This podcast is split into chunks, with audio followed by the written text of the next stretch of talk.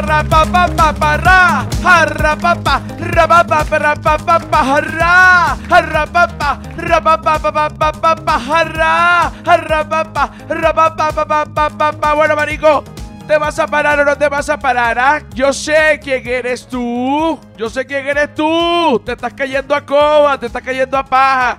Esa gente no te quiere, esa gente, tú sabes lo que tú tienes que hacer, pues tú mismo te lo dices, pues tú mismo no te lo crees. Bueno, entonces párate de esa cama, marico, y hazlo, porque la gente tiene que hacer lo que tiene que hacer. Este es el episodio número 153 del humano es un animal. Cuánta alegría, cuánta felicidad, mucha alegría, mucha felicidad. ¿Y quiénes producen este espacio lleno de bendiciones? Este espacio lleno de bendiciones, ¿ah?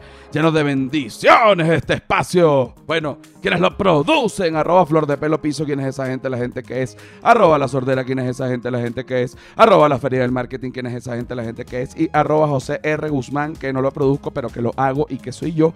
Me pueden conseguir en todas las redes sociales como arroba José R. Guzmán, menos en Patreon, que sería José Rafael Guzmán completo y entonces allí podrán desbloquear 153 episodios completos del humano es un animal más todo el contenido exclusivo que ya es eh, bastante y esto lo convierte en un canal de contenido de qué tal, qué tal esa música infernal. Señores, bueno, me vacuné hace dos días. Me vacuné hace dos días.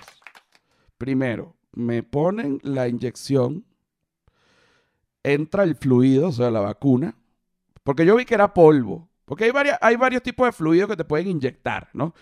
Por ejemplo, eh, cuando a ti te ponen una, una inyección, viene como en una, la inyección, bueno, pues viene la jeringa, viene la aguja, pero viene un potecito, el medicamento, la vacuna, el antibiótico, lo que sea. En este potecito puede haber un contenido líquido, pero más tirando hacia el aceite, coño, ese duele.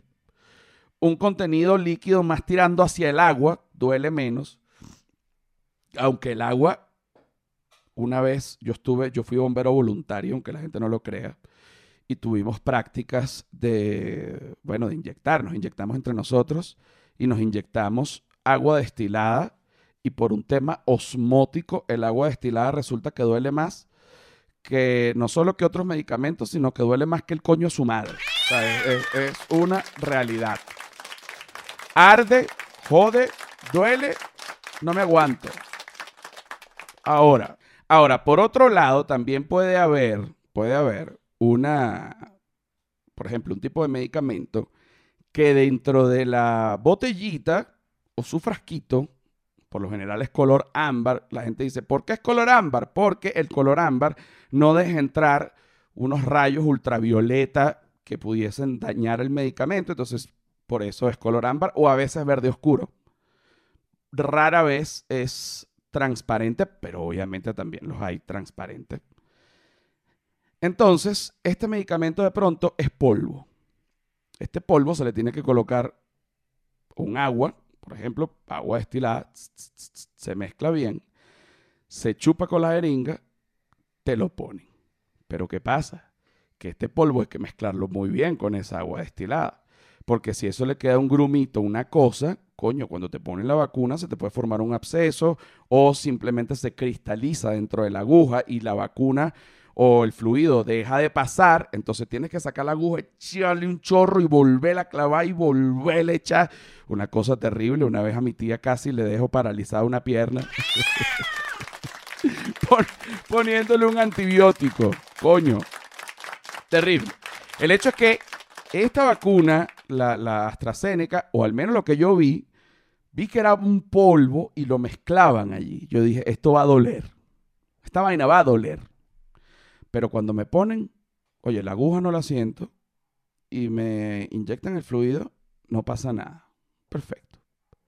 Vengo para acá, grabo el episodio anterior del podcast, ya sintiéndome raro, pero no mal, porque una cosa sentirse raro y otra cosa sentirse mal. Diferencia. Pero en la noche me ha dado 39 de fiebre, una vaina que yo dije, o sea, tuve un día de COVID. Yo- tos, dificultad respiratoria, fiebre, eh, coño, dolor en los huesos, dolor en los músculos, dolor incluso en el ano, que no era por la vacuna, por una hemorroide, pero se suma, todo suma cuando uno está sintiéndose mal, yo abrazando a los perros, pasando frío, sufriendo. No tienes el virus, sí tienes el virus, pero tienes el virus, digamos, inactivo. Porque ¿cómo funciona una vacuna? lo voy a explicar de una manera, la manera más sencilla posible. Por ejemplo, viene un virus, ¿verdad? Y un virus o una bacteria, supongamos. Vamos a poner este ejemplo. Y esa gente, tanto virus como bacteria, tienen una ropa, un disfraz puesto, ¿no? Uno se viste de morado con pepita y el otro se viste de amarillo sin pepita. Ok. Cuando esta gente entra al organismo y nunca ha entrado nadie ni morado con pepita ni amarillo sin pepita, las células de defensa, los glóbulos blancos, entre otras, no reconocen tan rápido a este invasor, porque coño, nunca le habían dicho que mira, cuando tú veas morado con pepita y amarillo sin pepita, ataca esa vaina. Sino que él lo ataca cuando ve que ya estos dos están jodiendo, él dice, efectivamente son enemigos, pero ¿qué pasa? Que ya es muy tarde. Ya ese virus está hasta las patas, ya venció las defensas, no se puede. Entonces, ¿cómo funciona la vacuna? Esa inyección te meten un vergal de virus morado con pepita, amarillo sin pepita, pero inactivo. ¿Qué quiere decir esto? Que no te enferma. Es como si te metieran nada más las ropitas como para que tu sistema inmune vea y que, ah, fíjate cómo van a estar vestidos estos carajos cuando vengan. Entonces, ¿qué pasa? Cuando vienen el coronavirus o la bacteria o lo que sea, vienen morados con pepitas, amarillos y pepitas, y de una vez los glóbulos blancos. Hice un momento que ya dijimos esta vaina cuando te vacunaron, nos explicaron muy bien. No joda, ataquen este poco de de sus madres y de esta manera es la manera más sencilla de explicar una vacuna. Hay, hay varias maneras sencillas de explicar cosas, ¿no? Yo creo que hay otra manera sencilla de que a la gente le llegue la información y de explicar cosas que es la música. Fíjate esta información que tengo sobre el VIH. Esto, digamos, Em, no es una conversación que esté ahorita tan de moda. El VIH estuvo más de moda como en otra época. Cuando digo de moda no quiere decir que exista más o que exista menos. Lo que quiero decir es que como ha evolucionado el tema de los medicamentos del VIH hasta el punto de que ya, eh, bueno, con medicamentos puede ser hasta indetectable en una persona por lo que es intransmisible. O sea, prácticamente estás curado bueno, ha bajado un poco eh, pues la charla sobre, sobre el VIH y, todo esto porque está un poco más controlado, ¿no? Pero tengo una información acá que es importante porque tengo, conozco gente que es VIH positivo y todavía a estas alturas sigue habiendo cualquier tipo de prejuicios que en mi opinión pues me ladilla y me emputa la vida. Un aplauso, muchas gracias. Fíjate. VIH positivo no es. Oye, aquí está Raquel. Eso es que llegó, eso es que llegó la muchacha que nos ayuda con la limpieza, que es muy importante porque eh, te voy y, te, y te voy a decir, cuando uno tiene tres perros en un apartamento, coño, el nivel de esfuerzo que uno tiene que hacer para que el apartamento esté decente y uno no se sienta una piltrafa, es inmenso. Por lo que, que yo no tenía, a ver, gente que me ayudara, yo podía hacerlo yo solo, pero ya con tres perros tiene que venir una persona dos veces a la semana, minimex, porque si no tres, pero mínimo dos para que me ayude con el tema de la limpieza, sobre todo del el piso, que es lo que más se jode y lo que más se mancha. Y bueno, cualquier tipo de locura. Sigo con eh, el tema del el VIH. Ok. VIH positivo no es una sentencia de muerte. Aplauso, importante. VIH positivo no es SIDA. Esto es importante porque el VIH positivo es que eh, estás dando positivo como persona portadora del virus, pero ya cuando pasa a ser SIDA es cuando De alguna manera, para explicarlo sencillo, el VIH se descontrola y está en la fase como que ya te va a matar y ya tu sistema inmune está terrible, etc. Pero si este, si este VIH se controla con medicamentos, pues nunca va a llegar a SIDA. VIH positivo puede convertirse en indetectable, lo cual lo hace intransmisible. De igual manera, si tú eres VIH positivo, estás indetectable, lo cual lo hace intransmisible, no te vayas a poner a hacer el amor sin preservativo porque sería una hija putada, ¿no? También, seas hombre o sea mujer, pero el preservativo es para los dos, no solo para el que tiene el pene. Bueno, ahorita tiene pene todo el mundo, hombre y mujer, pero ustedes me entendieron. Muy importante, puedes ser defensor cualquiera, tú puedes ser defensor de esta causa, sea quien seas, tengas VIH o no tengas VIH, porque está basada en una verdad y no en una tendencia política, ni en una mentira huevona, ni, ni de derecha, ni de izquierda. Entonces, de esta manera podemos ayudar a erradicar la desinformación. ¿Mm? Ahora, yo les dije esto, seguramente ustedes se les va a olvidar toda esta vaina que yo les dije sobre el VIH y es sumamente importante esta información porque justamente esta información va a hacer que se te vayan un poco de prejuicios huevones y la gente que tiene VIH no va a tener que calarse tus estupideces. Entonces, ahora, ¿por qué esto, eh, eh, esta parte la dirigía a la gente que tiene los prejuicios? La gente que no tiene los prejuicios, pues sencillamente pues no, no pasa nada, pero igual es importante esta información. Ahora, vamos a probar dar esta información en código de rap. Vamos a ver, ponme algo de rap. Va- vamos a intentar. Yo no tengo esto preparado, pe- pero. A ver, súbele. Ah. Ah, ah, ah, ah. Yo fumo ganja, fumo. Yo fumo ganja y fumo. Yo fumo ganja, fumo hachís. Y eso nunca le gusta a la polis. Yo fumo ganja y fumo. Yo fumo ganja y fumo. Yo fumo ganja, fumo hachís. Y eso es. No le gusta la polis. Ah. Y no le gusta la polis. Ah. Ok, ahora sí. Ah, ah. Eh, I, I, I. VIH no es sentencia de muerte. Si te mueres es por mala suerte. VIH no es SIDA. Cuando ya tú vienes, yo vengo y voy de ida. VIH no puede convertirse. No, ok. Vamos a repetir.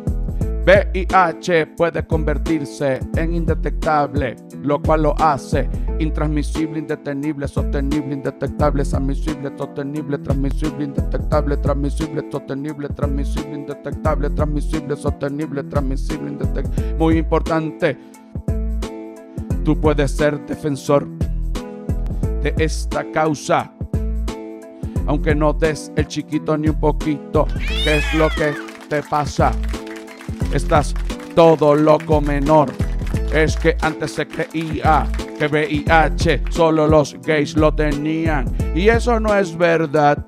Al VIH le puede dar a todo el mundo de cualquier edad. ¿Qué te pasa? Que tengo la lírica activada. Reto a cualquier rapero. Vamos, le doy cuatro nalgadas. Ah, ah, ah, ah, ah, ah, ah, ah. Que el VIH no te detenga. Que el VIH no te detenga. Que el VIH no te detenga. Ah, ¿dónde están? ¿Dónde están los raperos? Pues que vengan los raperos aquí, ah, para entromparlos, para perseguirlos. Los raperos me tienen miedo porque dicen, oye, si me gana un comediante en público, oye, qué raya, qué pena, qué tal, no puedo.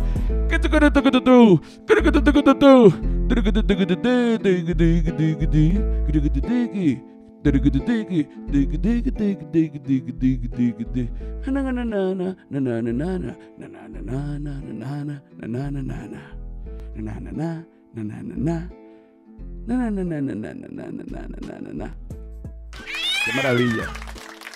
Qué maravilla. Vamos con la parte número 2 de este episodio. Ah, tú querías agregar algo.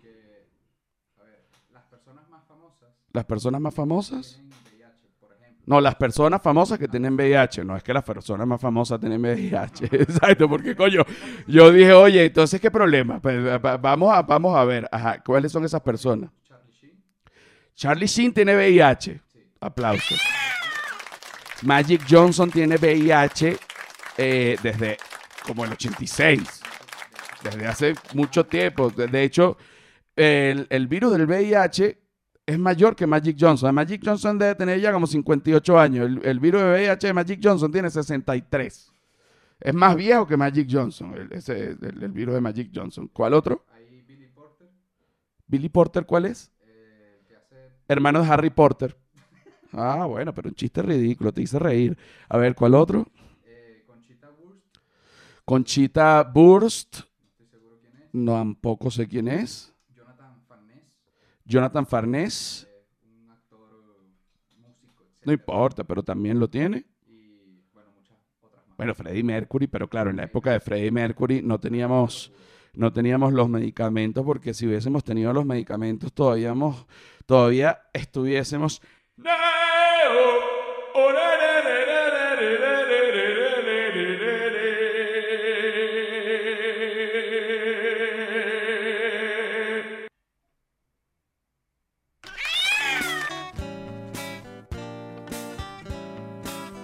Señores, qué rico. Qué rico, señores. Señores, qué rico. Para, va, pi, pi, pi, ah, ah. Hurra, hurra. Sí, sí, sí, ya. Mira, sin robar a nadie y que el sol te. Ya tengo pasaporte tour. Me encanta ese nombre. Va, bueno, va no. Voy a estar en Berlín 28 de noviembre, Barcelona 30 de noviembre, Madrid 1 de diciembre, Valencia 3 de diciembre, Málaga 9 de diciembre, Tenerife 12 de diciembre, A Coruña 15 de diciembre, Madeira, Madeira 18 de diciembre, Lisboa 20 de diciembre y Ciudad de Panamá 3 de febrero. Así va la cosa por ahora. Pronto voy a anunciar el sur, todo lo que es Chile, Argentina, eh, Uruguay, todo por ese lado. Y también Brasil, tengan mucho cuidado, ya estamos cuadrando todo eso. Lo otro que tienen que hacer ustedes en este momento que están oyendo esto aquí es darle suscribirse y darle like. Si te gusta este video es súper importante, yo te lo juro para mí y te lo juro que también es importante para ti. Quítame esa maldita música, quítame esa maldita música, mira. A mí me encanta Twitter, hay gente yo estuve mucho tiempo peleado con Twitter. Yo creo que cuando uno se pelea con Twitter es como todo el mundo tiene esa época peleado con Twitter, así como todo el mundo tiene esa época ateo peleado con Dios. Tú dices, no, todo lo que, toda esta religión es mentira, todo lo que me dijeron. O el que obra bien le va bien. No, esa vaina no es así. Cuando tú te das cuenta que esa vaina no es así, tú puedes vivir con mucha más paz mental. Porque tú dices, ¿por qué si yo obro bien? no me va tan bien como yo creo, coño, porque no depende solo de eso. O ¿por qué si tal persona obra bien, porque le dio esa enfermedad tan horrible y murió? Bueno, porque es que tampoco depende de esa vaina. Entonces, eh, creo que es hasta una manipulación para, creo no, es una manipulación para controlar a la gente. El que obra bien le va bien, pero entonces para que la gente no haga nada porque crea que si entonces no hace nada, no, chicos, no es así. O sea, porque entonces tú estás obligando a que la gente se porte bien por una amenaza. O sea, entonces yo me porto bien por miedo, pero si me porto mal, no me va bien. No, coño, tú tienes que enseñar a la gente que se porte bien, pues la gente se tiene que portar bien. Usted no, coño, no, desde lanzar un papel para la calle, coño, no lo lance para la calle, porque, bueno, porque, coño, o sea, de verdad te lo tengo que explicar. O sea, me vas a hacer que te dé una cachetada. Yo no te tengo que explicar, pues no tienes que lanzar un papel para la calle. O de repente agarra, que ahorita está el, caso de que vino un tipo y venía una muchacha ciega allá, en Venezuela y con su perro de asistencia. Y entonces el perro le ladró a un tipo que pasó cerca. El tipo le pateó la cara al perro y mató al perro. Y hay gente todavía en Twitter que defiende, bueno, fue una reacción desmesurada, pero realmente fue solo una reacción. Es como que, marico, ¿bajo qué cabeza cabe que tú puedes justificar que, que tú puedes matar un perro? O sea, tú no puedes matar un perro y yo pienso que matar un perro debería, pues obviamente estar penado por la ley de verdad, pero debería este, normalizarse el linchamiento. En, en esos casos. Este, porque es que no, no, no puede ser. Bueno, perro y, y cualquier este, animal que no se esté matando realmente para comer, sino por placer o, por enfermedad y, y, y, realmente huevonada del humano. Pero bueno, en fin, Me he desviado ya, esto se llama arborización, cuando uno está hablando y en vez de irse por el tronco del árbol, se va por las ramas. Eh, pero bueno, me meto en Twitter y Twitter es este lugar, bueno, muy crítico. La gente, hay gente que sabe mucho, hay gente que no sabe un coño. Eh, por lo general, la gente que no sabe un coño tiende a ser más extrovertida y agresiva que la gente que sabe mucho. Eh, hay gente que es cretina y, es así, y hay gente que es interesantísima y, vale la pena seguirlo, como en todos lados, ¿no? Yo soy uno de esos. Algunos dicen que soy un cretino, otros dicen que soy interesantísimo. O sea, no importa, al final lo importante es que esto es una red social particular, ¿no? Y yo hago un tweet del aeropuerto. Yo siempre, cada vez que estoy en un aeropuerto, tengo tiempo libre, digo, voy a hacer un tweet a ver.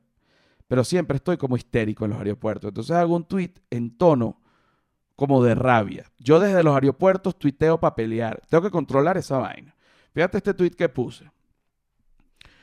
Gobierno de Trump, sanciones inservibles. Gobierno de Biden, detención de Carvajal y Saab.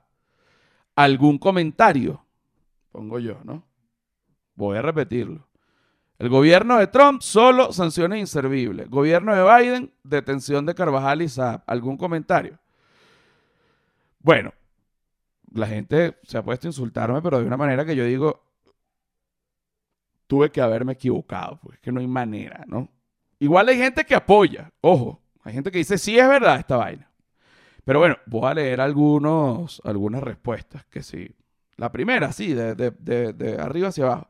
Que ninguno de los dos gobiernos tuvo que ver con esa captura y ellos son buscados desde el gobierno de Trump. Dice ella, ¿no? Otro, otro dice, cállate la maldita boca.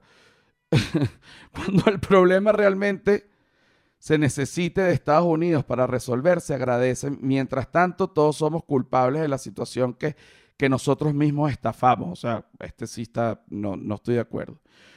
Tiene rabo de paja este sí.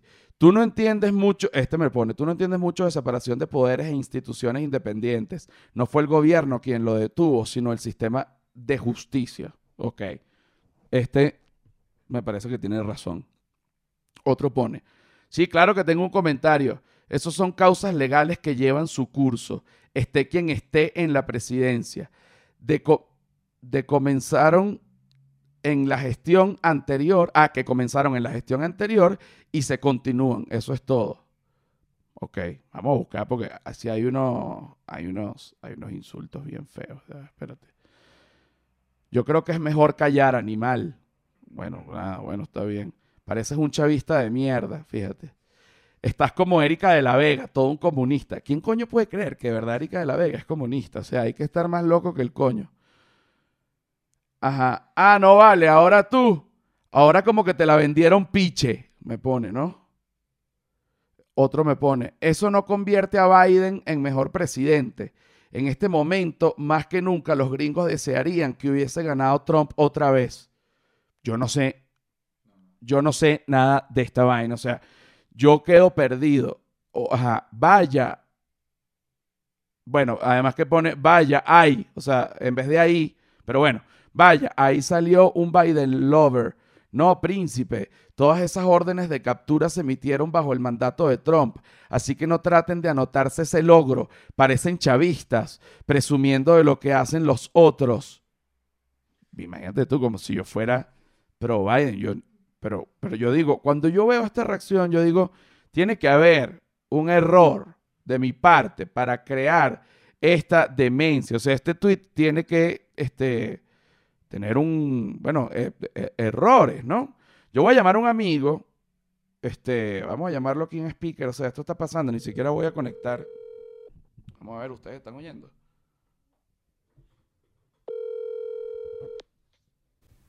Sí, buenas. Boris, querido. ¿Cómo está, amigo? ¿Cómo me le va? ¿Estás al aire ya?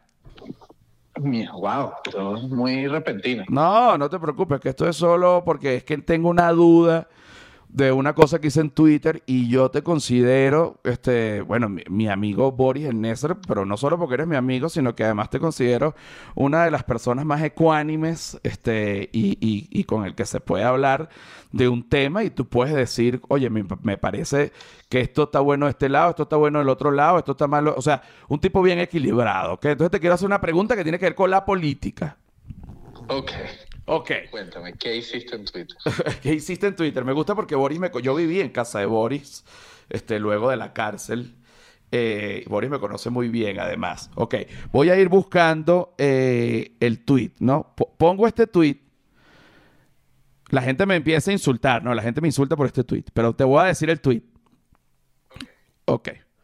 Ajá. Lo que pasa es que tengo esto pegado acá. Ok, ahora sí voy. Gobierno de Trump solo hizo sanciones inservibles. Gobierno de Biden, detención de Carvajal y Saab. Algún comentario, me puse retórico y loco. Ok, ok, no me parece un mal tweet. Bueno, te puedo, te puedo este, leer insultos. Eh, Por favor. Bueno, Por- porque además es importante. Yo no uso Twitter. Tengo una cuenta de Twitter, pero nunca entro a Twitter. Para mí Twitter es pues, un, un ecosistema ajeno. Así que, por favor, quiero escuchar los tweets. o- ok, pero, pero tú, tú, tú sientes que sabes de este tema. O sea, bueno, tú vives en Estados Unidos, empezando por ahí. Sí, sí, sí, sí. Sí, sí, sí, siento que sé y, y- y me puedo imaginar el tipo de cosas que te dice la gente. Ok, entonces voy a este ir. voy a ir. vo- Voy a leer cinco tweets. ¿No? Ok, fíjate. Eh, ya va, solo que ya había leído unos ahorita. Ok. Ninguno de los dos han sido gracias al gobierno de Biden o de nadie. Ha sido porque España y en Cabo Verde los han mandado y ha coincidido que ha sido en el gobierno de Biden. Mm, Bueno, no es un insulto y no deja de ser cierto lo que dice ese tweet.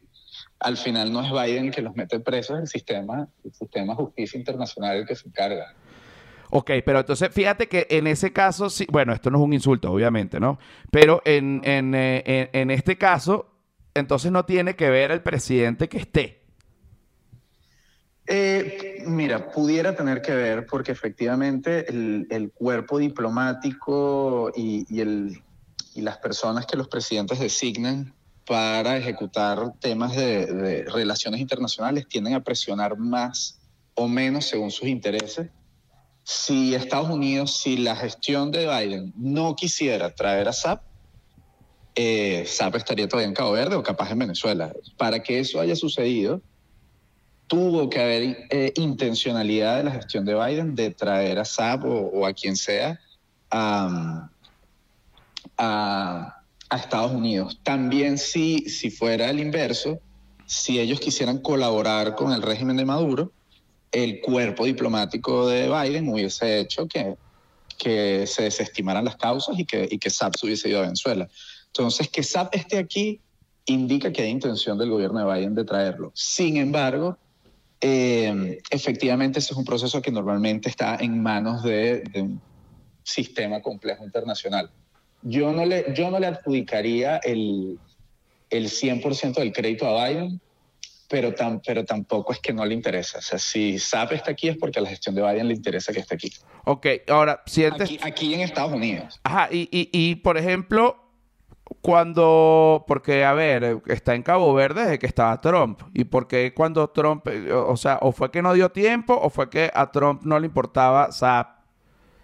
No, yo creo que, yo creo que también el último año de gestión de Trump fue un año muy complicado.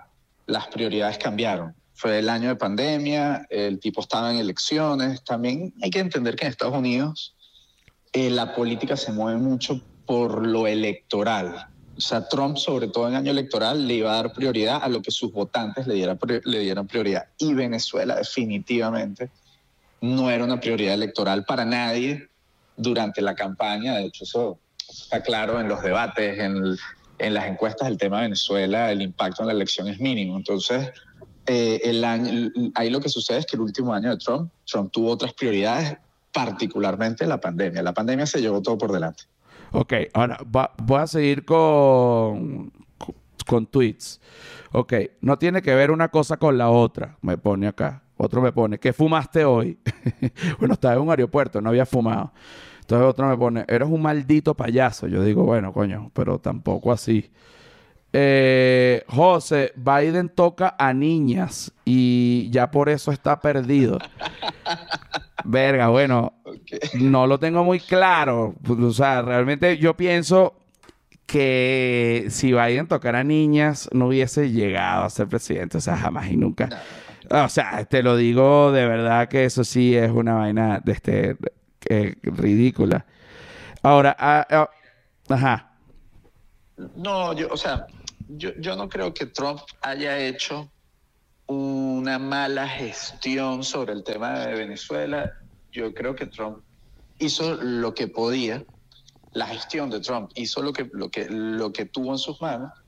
Creo que capaz el error de Trump, que también es el error muchas veces de la oposición en Venezuela, es vender unas expectativas que son irreales.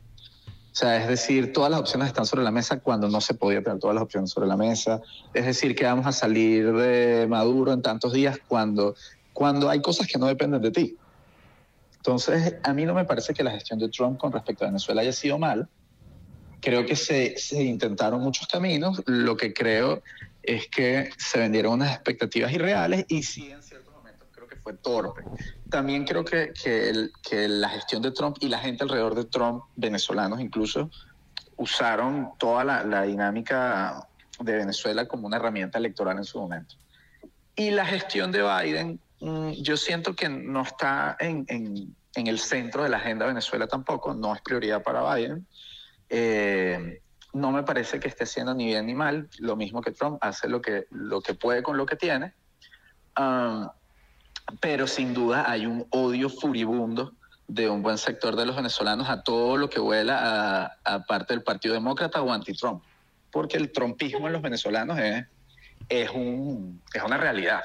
O sea, en la comunidad venezolana, y yo que vivo en Miami lo vivo, eh, el trumpismo es fuerte, es fuerte. Entonces, lo que tú digas que suene crítica a Trump, eh, lo vas a recibir con insultos, lamentablemente. Me parece que, que es una actitud bien, bien equivocada. Eh, equivocada, pero bastante normal, porque, porque, a ver, fíjate, aquí pone otro, detenciones inservibles, así como pasó con Carlos Andrade y muchas otras, no va a pasar nada. Bueno, esto es una opinión de, de, de alguien, pues, te estoy leyendo los tweets. Ja, ja, ja, di las cosas como son. Esto es el derivado de Trump que el débil de Biden no está cerca de establecer y ya verás más. Ese viejo no es hombre como Trump. Bueno, esto es un loco que yo pienso que le gusta ya como a Trump como hombre, ¿no? No, y además que, que, también eso falta de información. O sea, también lo que hizo Trump es derivado de lo que hizo Obama la gente no lo recuerda, pero las primeras sanciones contra, contra el gobierno de Maduro son de Obama, no de Trump. El primero que sancionó fue Obama. Entonces, eh, es, falta de memoria, falta de conocimiento o, o, mala voluntad hacer ese tipo de comentarios porque eh, al final todo presidente... Y falta de respeto, ¿viste? Bueno, falta de respeto, con, sobre todo contigo.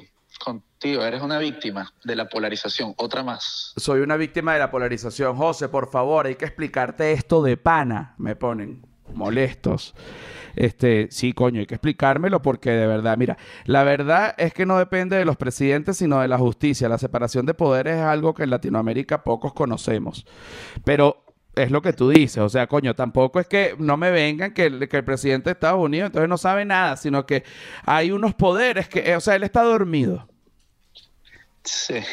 No, yo, yo ahí, yo hay algo con lo que sí estoy de acuerdo con ese, con ese último tuit, José, que es que en un país como Estados Unidos tienes un, sistema tan complejo y tan, y tan institucionalizado, creo que es la palabra correcta, que al final eh, muchas veces el crédito se lo llevan se lo, se lo llevan los presidentes, pero se lo deberían llevar las instituciones, para lo bueno y para lo malo.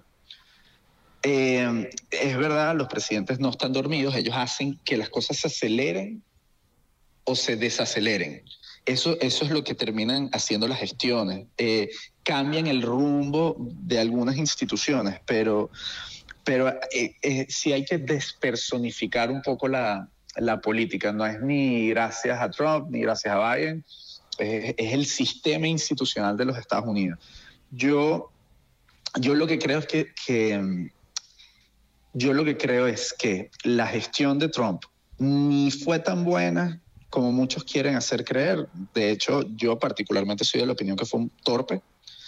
Eh, y creo que la gestión de Biden eh, no es, como ¿cómo, fue que dijeron? Eh, que, bueno, que toca niñas. Inexistente. No, no, que toca niñas, eso ni lo voy a discutir, eso me parece una ridiculez. Sí, sí. Eh, conspiranoide que no merece ni siquiera una respuesta decente. Pero no, me, voy a pegar al tema de, la, de, la, de las políticas. Eh, yo no creo que la gestión de Biden esté apagada, no creo que no le interese a Venezuela, no creo que no esté haciendo nada, no creo que no sea este ni hombre ni mujer, me parece un comentario súper retrógrado decir que no es hombre. Lo que me parece es que es un tipo, un gerente que se está montando las cosas que se tienen que montar. Eh, y, a mí me parece que vayan, mm, o sea, si le quieres criticar algo, tienes muchas otras cosas que criticarle. Eh, pero, pero una mala gestión, un presidente inexistente no es. No es. De hecho, eh, aquí el tema, el tema político y negociación está muy, muy fuerte. Estamos hablando de un presidente que tiene que enfrentarse a los republicanos que están más polarizados que nunca y enfrentarse al ala más radical de su propio partido, que está más activo que nunca, y a los moderados de su partido. O sea, este es un tipo que le ha tocado hacer un esfuerzo muy grande y lo está haciendo. Ok, y ahora, ¿cómo ves tú, eh, bueno, con todas estas detenciones?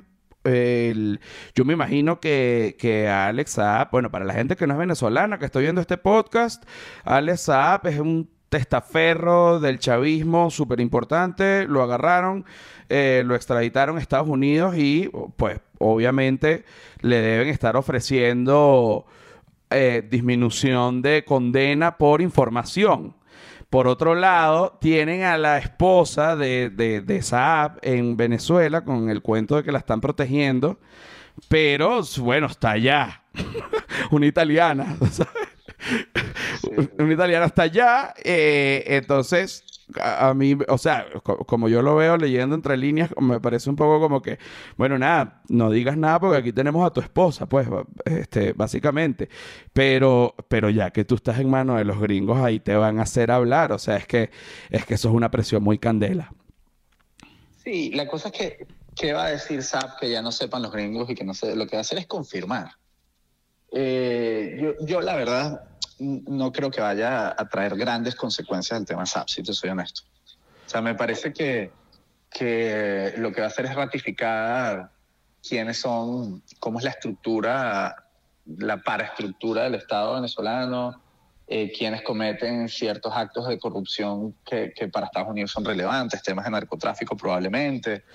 Eh, pero, pero, ahora te pregunto así, te lo juro que desde la ingenuidad, o sea, entonces, ¿para qué tanta vaina si no hacen nada? O sea, es como que, bueno, agarramos al carajo, bueno, ok, es un culpable, es un criminal, averiguamos todo, que ya sabemos que es como, es como cuando veo en Twitter que ponen, no sé, Departamento de Estado, un, un tuit oficial, este, los más buscados, ¿sabes? Y que si eh, Maduro, ¿sabes?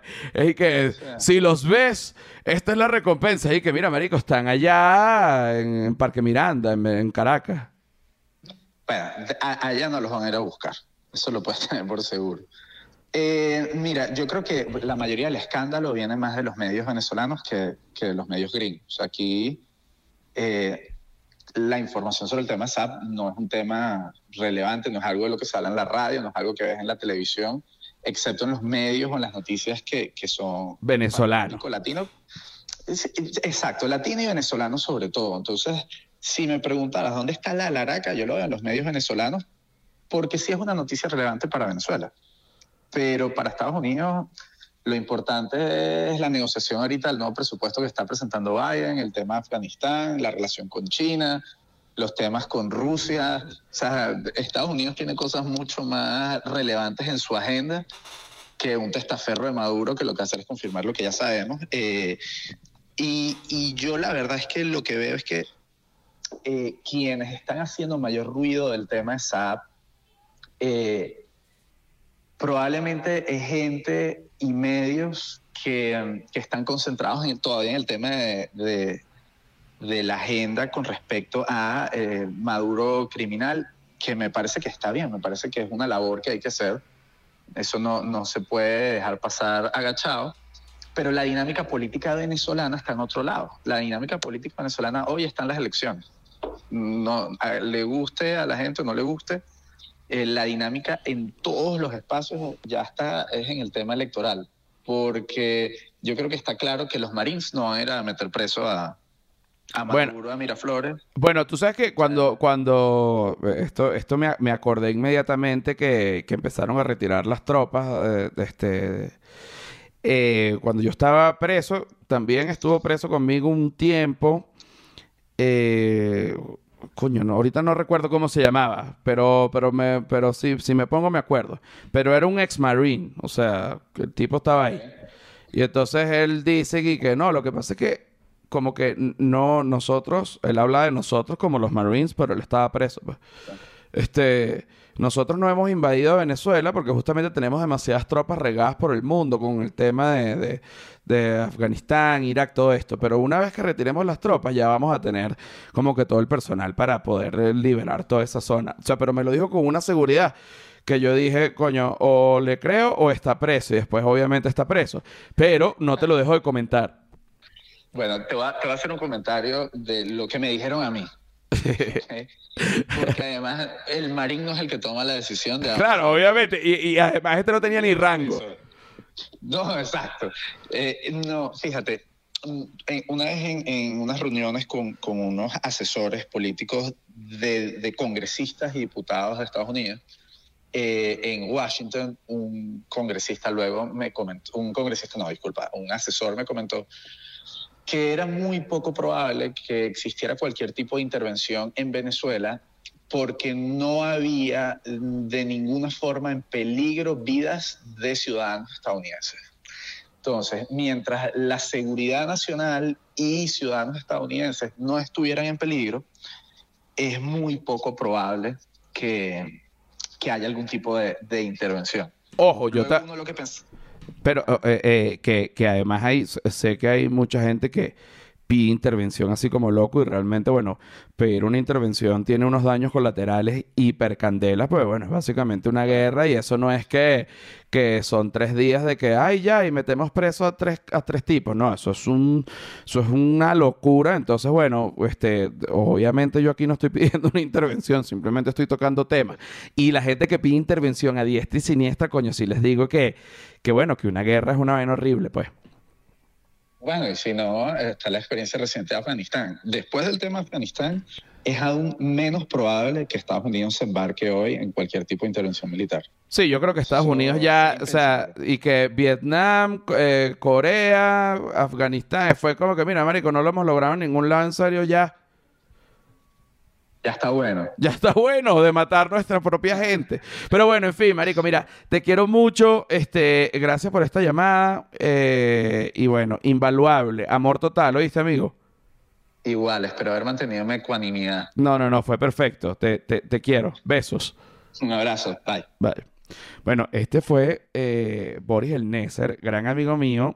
Se dedicaba a la política en Venezuela, luego se fue a Estados Unidos y es como un aficionado de estos a la política. Evidentemente, este, ya no se dedica a la política, pero eh, es un tipo, bueno, que no solo que lo quiero mucho, sino que confío mucho en su criterio. Así que nos vamos a Patreon. Si usted quiere ir ahorita a Patreon, bueno, desbloquee 153 episodios de los Papá.